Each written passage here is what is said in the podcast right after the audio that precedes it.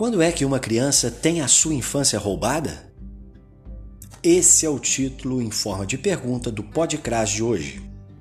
E a resposta é a seguinte: a criança tem sua infância roubada quando ou é forçada ou por não ter outros meios de próprio sustento, tem que trabalhar. Trabalho infantil é toda forma de trabalho realizado por crianças e adolescentes abaixo da idade mínima permitida, de acordo com a lei de cada país. No Brasil, a proibição do trabalho infantil varia de acordo com a faixa etária e com o tipo de atividade ou condição em que o trabalho é exercido, sendo que até os 13 anos a proibição é total, ou seja, até 13 anos de idade não se pode trabalhar. De 14 a 16 anos, admite-se o trabalho na condição de aprendiz. Entre 16 e 17 anos, existe o que chamamos de permissão parcial, sendo que são proibidas as atividades noturnas, insalubres, perigosas e penosas, porque essas atividades são prejudiciais à formação intelectual, psicológica, social e moral dos adolescentes. Isto é, atrapalham o seu desenvolvimento pessoal. O trabalho infantil tira da criança o seu tempo e o seu direito de brincar e faz com que elas deixem de ter memórias felizes que serão substituídas por tristes lembranças. O Dia Mundial de Combate ao Trabalho Infantil foi instituído pela Organização Internacional do Trabalho em 2002 para conscientizar sociedade, trabalhadores, empregadores e governos do mundo todo sobre a importância de se combater o trabalho infantil.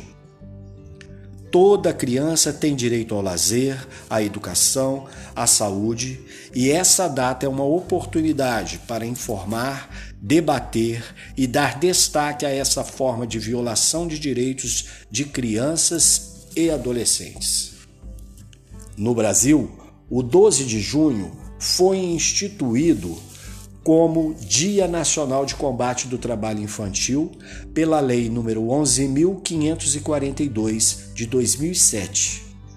Desde então, tem sido promovido o fortalecimento de uma agenda intersetorial de combate ao trabalho infantil, integrando ações das políticas de assistência social, educação, saúde, direitos humanos e trabalho.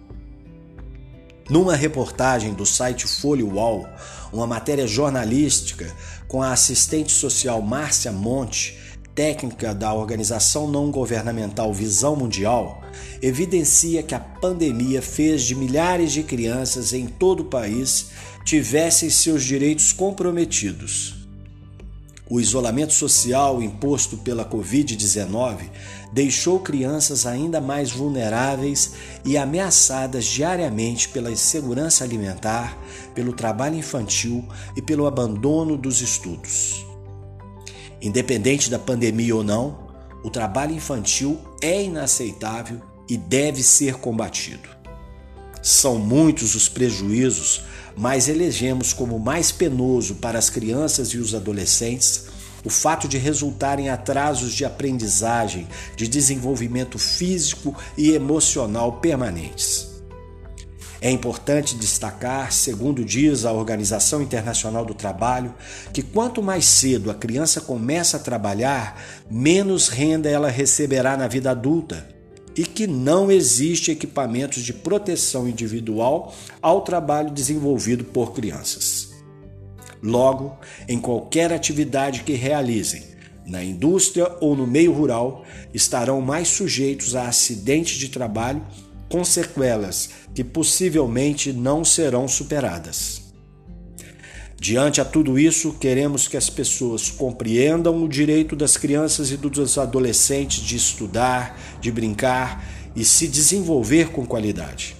O trabalho infantil pode ser denunciado ligando para o Disque 100, para o CREAS e para o Conselho Tutelar de cada cidade. Esse foi mais um Podcras.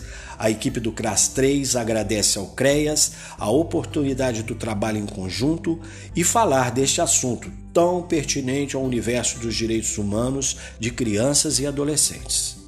Abraços e até mais.